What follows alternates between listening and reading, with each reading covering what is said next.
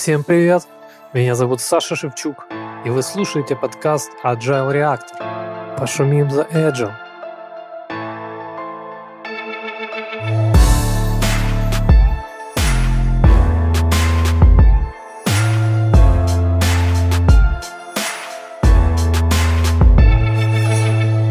Итак, гость сегодняшнего эпизода Андрей Павлюков, скрам-мастер, agile коуч, менеджмент 3.0 лицензированный тренер. Привет, Андрей. Привет, Саша. Расскажи, пожалуйста, подробнее о себе, чем занимаешься. Э, в данный момент я скрам-мастер в компании Twinfield.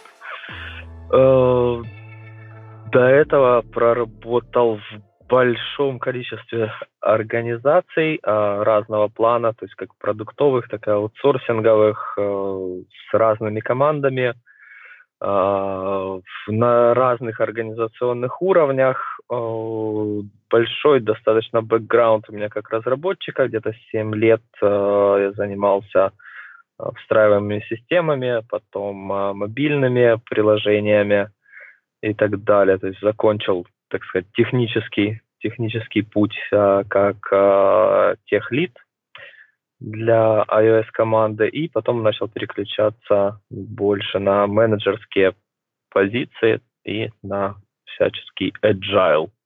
В контексте менеджмент 3.0, да, твоего тренерства хочу спросить следующую штуку. Какие новости с полей? Как сейчас поживает комьюнити, тренера в свете последних изменений ухода Юргена из этого бизнеса? Ушел ли он?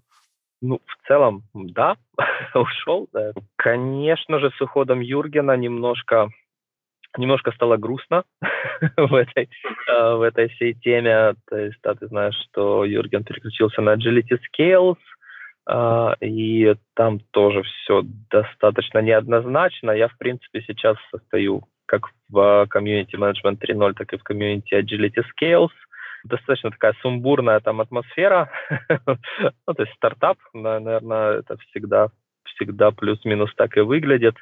То есть это вот идея, да, это ты захотел э, провести ретроспективу, например, а, с учетом какого-то контекста, да, например, ты задал там какой-то реквест в, этой, в этом приложении, и оно тебе подобрало типа какую-то практику, вот какое-то упражнение для ретроспективы, например, э, вот этот exercise там будет классный для этого контекста. Ну, вот как-то так. То есть это набор, набор, вот э, система знаний, опять же, как, как и менеджмент 3.0, только только в приложении собраны. Практики из менеджмент 3.0 включены в приложение или нет? Да, включены, включены, то есть по, по, по большей части включены. Там Delegation Poker, Moving Motivators, конечно, включены. Как часть этой комьюнити, чем ты занимаешься? Agility Scales? Yes. Uh, ничем. смотрю, смотрю, наблюдаю. То есть ты тестишь приложение? Ну, да, да, да, да, бета-тестер. Что будет происходить с менеджмент 3.0 в будущем? Ты какие-то новости знаешь? Стратегию, vision, mission на 2018 год? Какие-то изменения большие? Что-то ждет? Из больших изменений, в принципе, это было уже обозначено э, еще до ухода э, Юргена, да, то есть э, вот этот вот двухдневный курс, он будет больше э, структурирован как такой модульный, и движение идет в ту сторону, что клиенту будет предлагаться набор каких-то тем, да, и клиент сам сможет выбрать, да, под свой контекст, либо же консультируясь с тренером, э, то есть что, какие темы ему более близки или более нужны и важны в контексте его организации, и то есть тренер будет приходить с, конкретно, с конкретной Э, конфигурация этого тренинга. Это основное изменение, да, то есть э, будут, конечно же, рассмотрены темы там complexity thinking, э, там agile management, база, база менеджмента 3.0, но все остальное, вот как бы оно будет такое конфигурируемое и адап- адаптируемое под контекст конкретного клиента или конкретной организации.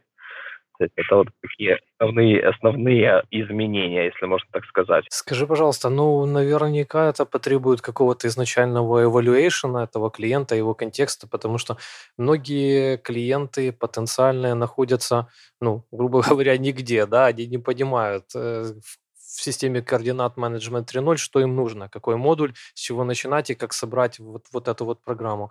А как это все будет работать на деле, ты знаешь? А, на деле, ну, опять же таки, потому что я вижу, да, что происходит в комьюнити, а, то есть благодаря вот этой такой а, модульности, да, скажем так, курса или э, всей, всей этой вообще темы, то есть э, как бы клиент может попробовать, да, то есть он заказывает там, например, какой-то базовый модуль, например, там основы там agile, основы complexity thinking, то есть тренер приходит к нему, рассказывает э, этот пер, первый модуль, там какой-то воркшоп проводит, и потом уже, да, по фидбэку, полученному с, с этого воркшопа, он общается, опять же таки, там, с клиентом и пытается понять, куда двигаться дальше, то есть э, какие темы дальше давать и так далее.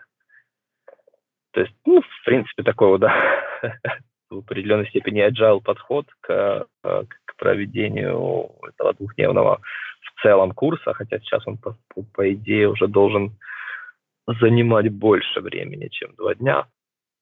А роли горгулии, как мы с тобой называем. Можешь объяснить, что это такое? Что ты под этим подразумевал? Да, ну давай конкретизируем, да, чтобы не только мы с тобой понимали, о чем мы говорим. Да, давай, давай. Роли Agile Delivery Manager, ну, то есть как, как это называется у нас сейчас.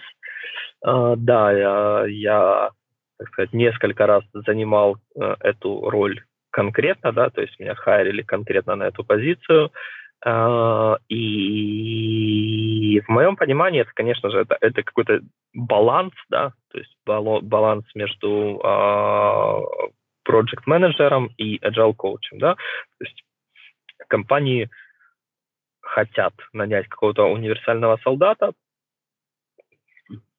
который, грубо говоря, умел бы там все и грамотно заменеджить какой-то проект критический там и в то же время заниматься там тренингами и э, работать с командой и так далее. То есть, но вопрос вот в этом вот балансе, да, то есть куда нужно больше уделять внимания. Ты знаешь, для меня, да, такая довольно спорная ситуация. Вот. Что меня смущает, объясню сейчас. И имеют ли смысл такие вот миксы? Имеют ли они право на жизнь вообще? Э, ну, как бы agile coach, он, наверное, подразумевает, что э, имеется одна или больше скрам-команд. Да? Э, наличие скрам-команд подразумевает, наверное, наличие продукт-оунеров. Наличие продукт-оунеров скорее исключает наличие проект-менеджеров или нет? Да, конечно, конечно. Здесь, то есть, ну, если как бы брать по классике, то здесь прямой э, конфликт ролей, да, то есть проект менеджер не может быть э, agile коучем, ну, иначе он как бы не сможет, да, отключиться от ауткамов, там, сфокусироваться на успехе команды в целом, да, он будет фокусироваться на успехе проекта, и чтобы там он был э, доставлен вовремя. То есть прямой конфликт, и действительно, конечно, в скраме у нас есть роль про продукт-оунера, э, который частично покрывает эти, эти ответственности. В целом, ну вот у меня сложилось э, ощущение, да, что от этой роли э, ожидают вот, ну, скажем так, а вот, вот если возьмем роль классического скрам-мастера, да, или agile коуча, то есть от нее ожидают, вот, что он будет как бы классным скрам-мастером, но, но в то же время вот он как бы немножко и погонщиком, погонщиком для команды, то есть брать, брать на себя э, ответственности, которые скрам-мастер, ну, в обычном, да, в контексте скрам, скрам-команды брать не должен, да, то есть это peer pressure, э, например, то есть Э,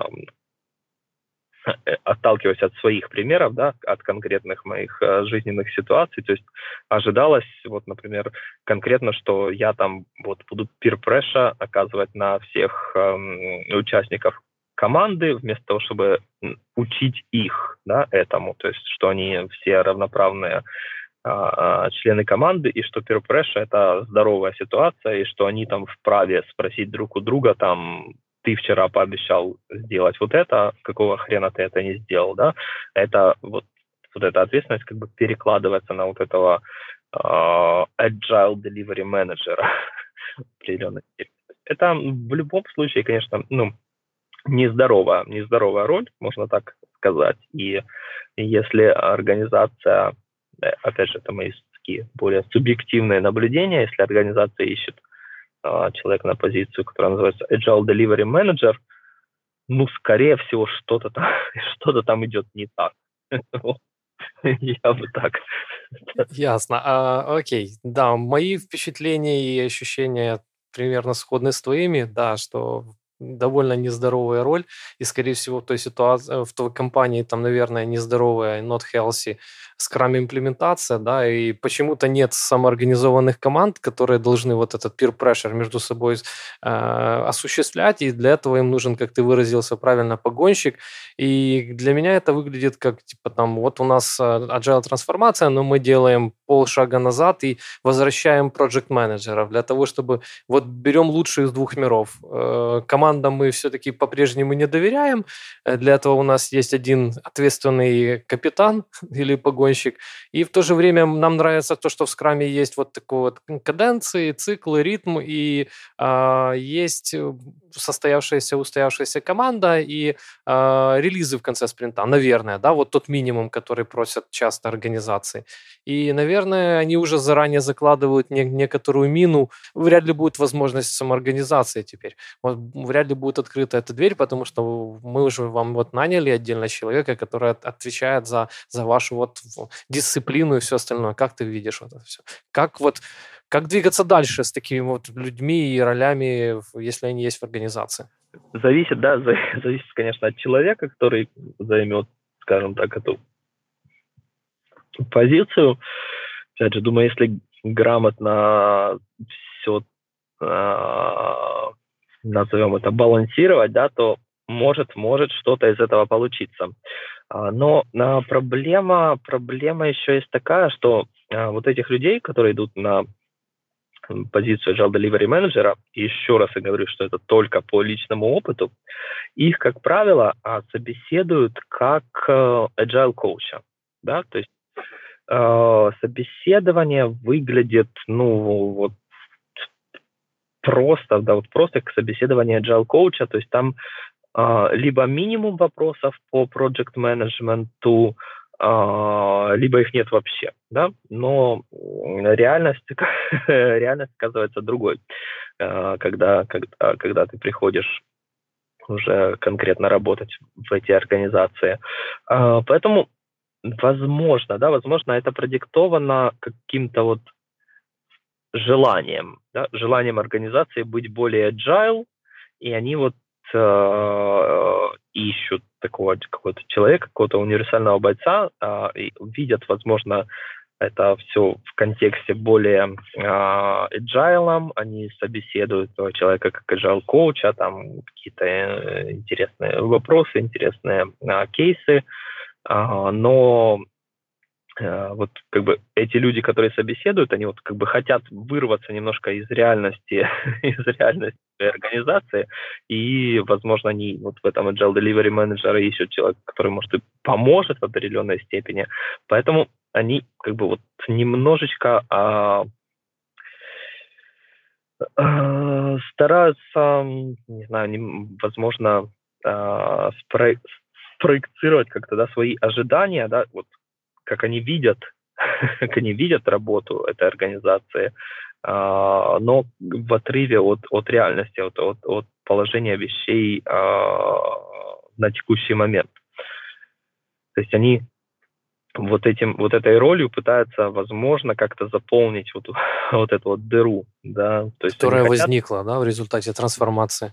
Хотят быть более agile, а, но не знают как, и они хотят вроде бы найти человека, который сможет им помочь, а, но в то же время, когда он запрыгнет уже на корабль, окажется, что нужно э, там не только коучить, а еще и там заниматься project менеджментом и еще и тут вот продукт оунер который от тебя вообще ожидает, ну, что ты же можно погонять людей, ну, и, и так далее.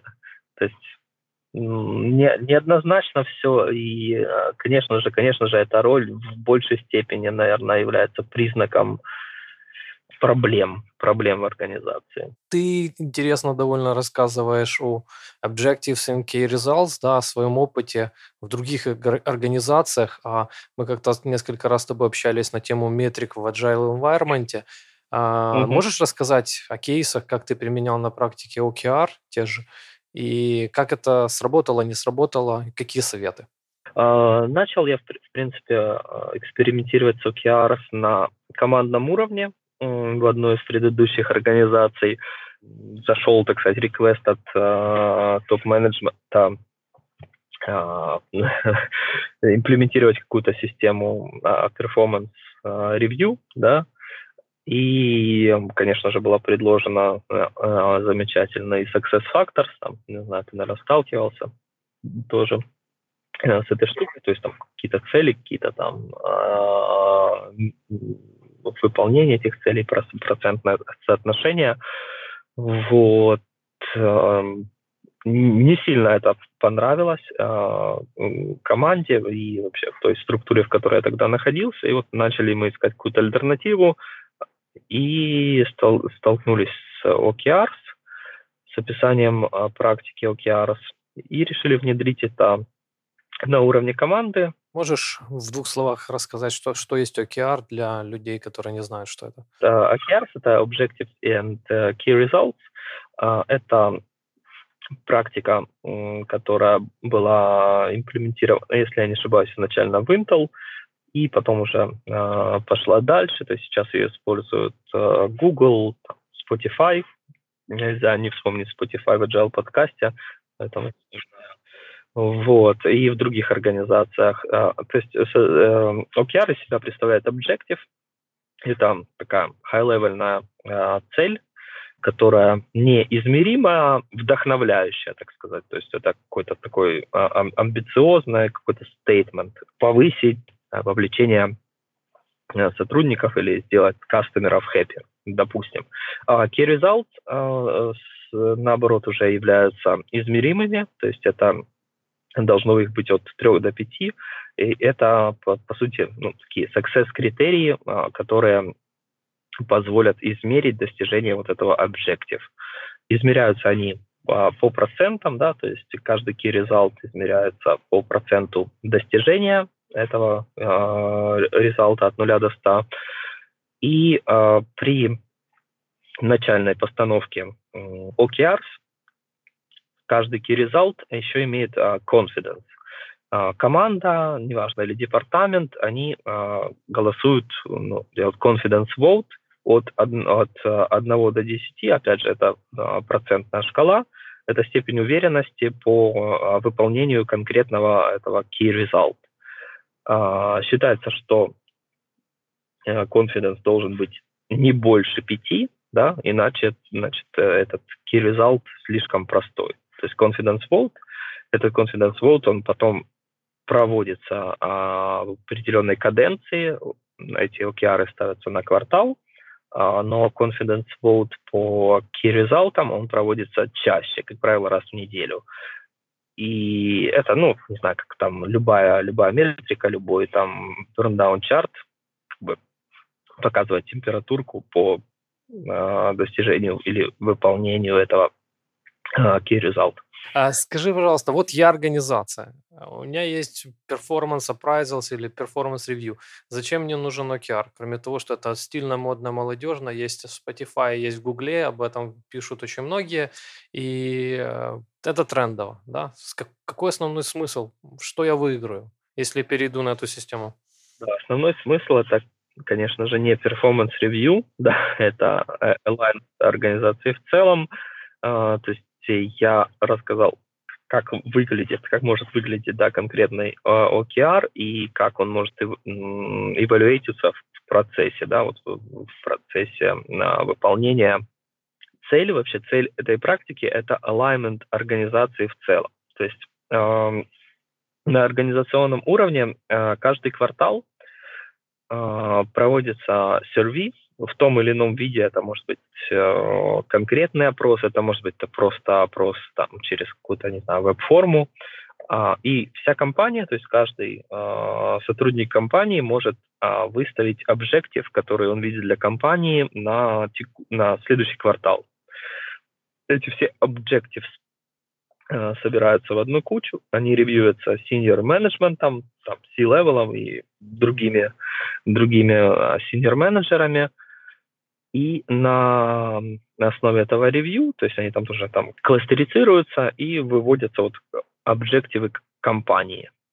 А, от этих объективов на вот C-level а, defines key, key result, и дальше уже идет работа с департаментами, то есть они тоже проводят этот, э, это упражнение, и дальше команды проводят эти упражнения. То есть э, суть в том, что это помогает заэлайнить всю компанию, да, то есть э, objectives, они собираются от всех сотрудников, то есть они не дефайнятся на C-левеле, то есть, конечно же, они там ревьювятся, конечно же, там э, в определенной степени они могут корректироваться, но суть в том, что как бы вовлекается вся организация в это дело. И таким образом, в принципе, повышается вовлечение сотрудников, получается фокус на конкретных э, целях и э, ну, мотивация, в конце концов. Потому что каждый, каждый э, сотрудник сделал свой вклад вот, в организационные цели. То есть это абсолютно э, не должно никак пересекаться с эм, э, performance appraisals. То есть э, первый мой пример был да, про performance appraisals и что мы решили сделать это по-другому. Но вообще оригинальная, оригинальная цель и смысл этой практики, он в другом да, просто я пытался ее адаптировать вот под, под контекст э, того запроса. Впоследствии мы ушли от этого, скажем так, то есть были там другие у нас другие системы по, по performance evaluation. Окей, okay. скажи, пожалуйста, есть ли персональные OKR, э, которые мапятся на вот эти верхние уровни? Да, это больше такое опциональное, опциональная штука. Вот Spotify знаю, что не используют персональные океары, потому что а, они считают, что персональные океары ну, как бы могут конфликтовать с командными океарами, что все участники команды должны фокусироваться на командных океарах, они персонально не используют. Ну, в то же время другие организации, конкретно Google, используют персональные океары, которые, опять же, должны быть приконнекчены к командным океарам, либо к организационным. А, и ну, вот в контексте той команды, где мы на командном уровне это начинали, а, у команды были командные OKR, а у людей, которые были вокруг команды, то есть конкретно там у меня, у продукт оунера у менеджера, то есть мы, мы засетили какие-то персональные OKR и тоже ну, как-то старались эвалюировать их. Да, то есть, ну, оригинально, оригинально практика рекомендует персональные океары. Ну, это, это, в принципе, да, персональные океары, их можно там как, как э, тот же самый коучинг использовать для членов команды. Персональные командные океары. А, в частности, key results, они по смарту описаны или нет? Как, как ты это понимаешь? Как классика и литература рекомендуют? В целом, да, да, то есть они совпадают с тем, что рекомендует Smart Goal Setting. То есть, конечно же, там есть время, да, то есть мы ставим эти все OKR на квартал, а, мы ставим определенные метрики, они должны быть, единственное отличие да, от Smart, что они должны быть более амбициозные, чем мы можем, так сказать, выполнить, да, то есть мы должны ставить себе такие результаты некомфортные, да, то есть мы должны ставить себе э, key-результаты, которые, которые нас ну, выводят из зоны комфорта, для которых мы должны сделать, грубо говоря, сверхусилия, чтобы достичь их, да, и поэтому вот выполнение, ну, плюс-минус успешное выполнение key-результата считается на уровне 70%, да, то есть если ниже считается, что key был поставлен слишком а, крутой, да, если выше, то считается, что он был поставлен слишком сложный.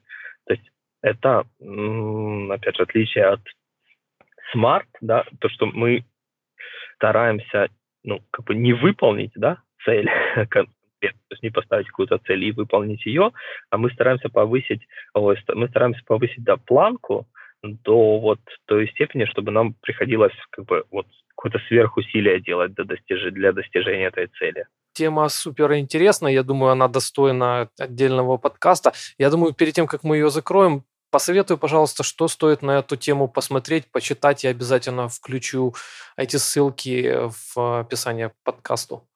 С чего начать? Лучший источник, который сейчас есть, это книга Radical Focus, да, не помню, сори, вылетела кто автор. Кристина даже, Вудке. Да, Кристина э, Вудке, то есть, ну, это вот, вот, наверное, самая полная информация да, по OKRs, которая есть на, на конкретный момент. Rework, Google, э, High Level Guide по OKRs, статьи, тоже тот же самый Spotify, э, по, по OKRs, вот почему они отказались от персональных OKRs, Э, все, в принципе, можно легко найти в Google. Uh, agile и скейлинг, да, все пытаются откусить от этого пирога свой кусок нынче. Что думаешь по поводу Safe, Less, Spotify? Нужно ли миру еще больше фреймворков? Твое отношение к тому, что происходит вокруг скейлинга и uh, твой фреймворк выбора, если он есть? Uh, фреймворка нет. Ну, давай не знаю, попробуем по очереди, да, посмотреть на то, что ты озвучил. То есть я не противник Scaled Agile фреймворка, если его можно назвать фреймворком. Это, скорее всего, ну, не знаю, какая-то тоже система знаний, э, модель, как это могло бы выглядеть, да, то есть если брать его и накатывать на конкретную организацию, ну, лично у меня есть сомнение, что, что это все взлетит вот просто по книжке. А, слишком, слишком много всего а, в нем описано. По LESS, в принципе, можно сказать, что LESS, он более похож на контекст тех организаций, в которых я работал, да, то есть это, по сути, такой масштабированный скрам какими-то кросс-командными ретроспективами и так далее. Скорее это вот какой-то, да, больше, больше какой-то common sense, и к этому в той или иной степени приходят все организации, в которых э, Scrum э, внедрен как процесс для, как фреймворк для команд, и LESS, конечно же, дает какую-то более определенную структуру, но, опять же, по моим наблюдениям, э, в той или иной степени организации вот приходят вот какой-то такой модели, да, как э, LESS, просто, просто с, ростом. То есть, конечно же, там более конкретные а, definition, LS и так далее. Фреймворки, фреймворки, все эти scaled, они хорошие, хорошие тем, что они дают какие-то модели, да, дают какие-то гайдлайны по тому, как можно растить собственную организацию, собственную компанию. Все-таки, да, мы, если вернемся к менеджменту 3.0, там, к сложным системам и так далее, то каждая организация, она, конечно же, имеет свой контекст, и э, хорошо использовать какие-то гайдлайны, да, или, возможно, даже ориентироваться на какие-то фреймворки, но все это будет выглядеть, конечно же, по-разному в, в каждой организации. Та же Spotify модель, да, Книберг, помнишь, писал, что, ребята, перестаньте нас называть моделью, это наш эмпирический опыт, да, мы о нем рассказали всему миру, но он работает у нас, и не факт совершенно, что он заработает у вас, да, есть уже специалисты, есть компании, которые а, практикуют и обещают стопроцентную спотифаизацию, да, со, со своими трайбами да. и, а, да, и, да. и чаптерами, и складами. И и гилдами далее, и, да. и так далее и тому подобное. Но на деле я не видел копий Spotify на сегодня, вот один в один, которые работают и а, при этом довольны тем, что у них происходит? Ну, как минимум в Украине. Есть какой-то микс, в конце концов? Я думаю, что да, не только в Украине. То есть, конечно, это, в принципе, то, о чем я говорю. Да, организация, она дорастает до какой-то своей модели. То есть, ну, просто в случае Spotify эта модель э, получила сказать, широкую огласку, да, и э, как хорошие практики, там, часть ее используются в разных организациях, но эм, ожидать э, ну, то, что там, любая организация может функционировать как Spotify, наверное, немножко, не знаю, глупо, потому что ну, контекст у каждой организации разный, и э, каждая организация ну, растет да, по, по, по-своему. То есть то, что работает в одной организации, может не работать в другой, и наоборот. Говоря о лучших практиках, а, что бы ты мог посоветовать из того же Сейфа, Less или Spotify, чем ты пользовался сам успешно и считаешь, что будет работать в любом или практически любом контексте? Ну, из Safe это, конечно же, эта концепция Agile Release Train, да, она на самом деле существовала еще до Safe. Концепция в принципе, ну, она как бы интересна, ну, и то, что до, должно работать в контексте большинства организаций, но опять же такие, это просто вот название, да, это вот такое какое-то красивое название, метафора м- поезда, да, то есть agile release train.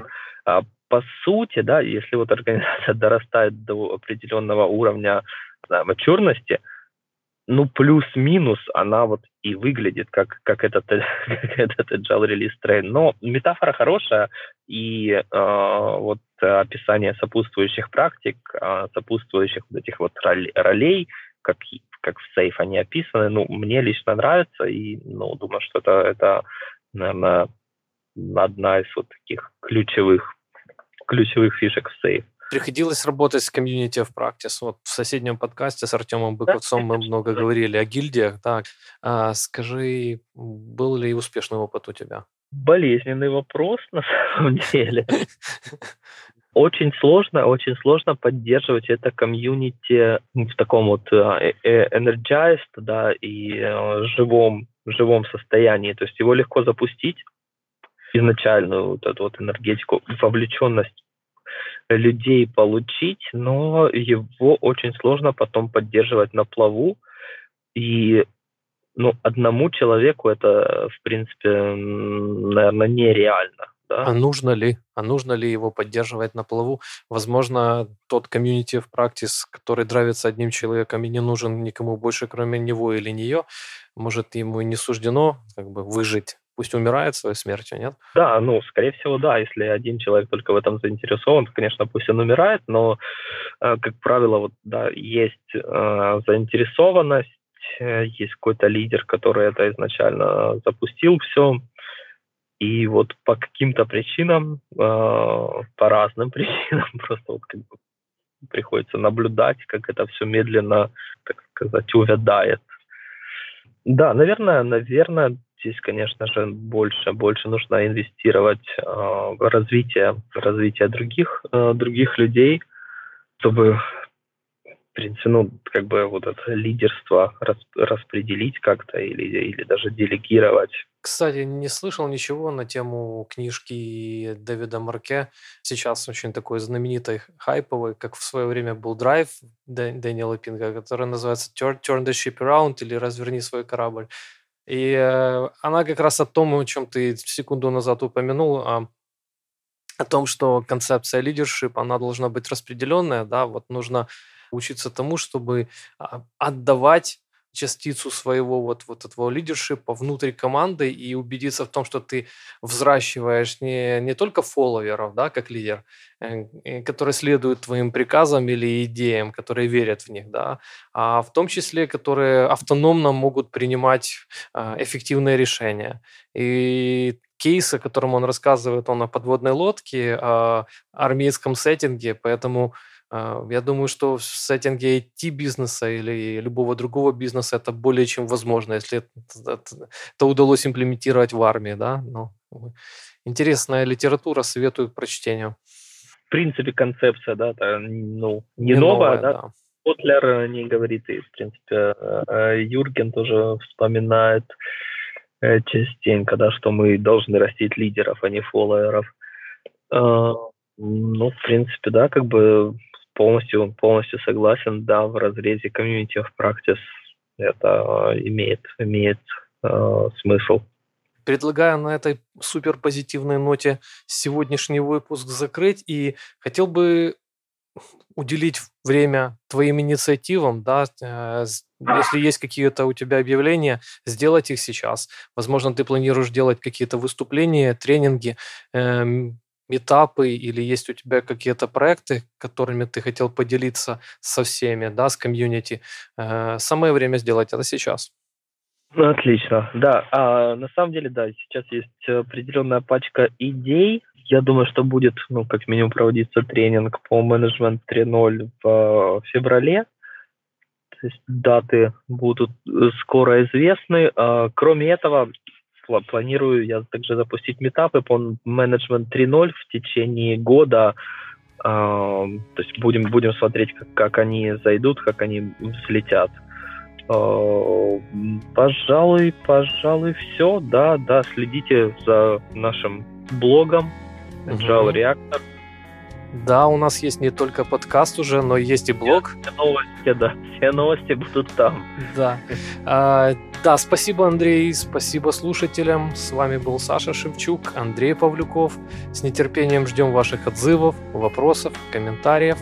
Распространяйте ссылку на шоу и помогайте этому шоу становиться лучше. До новых встреч. Пока, ребята. Пока.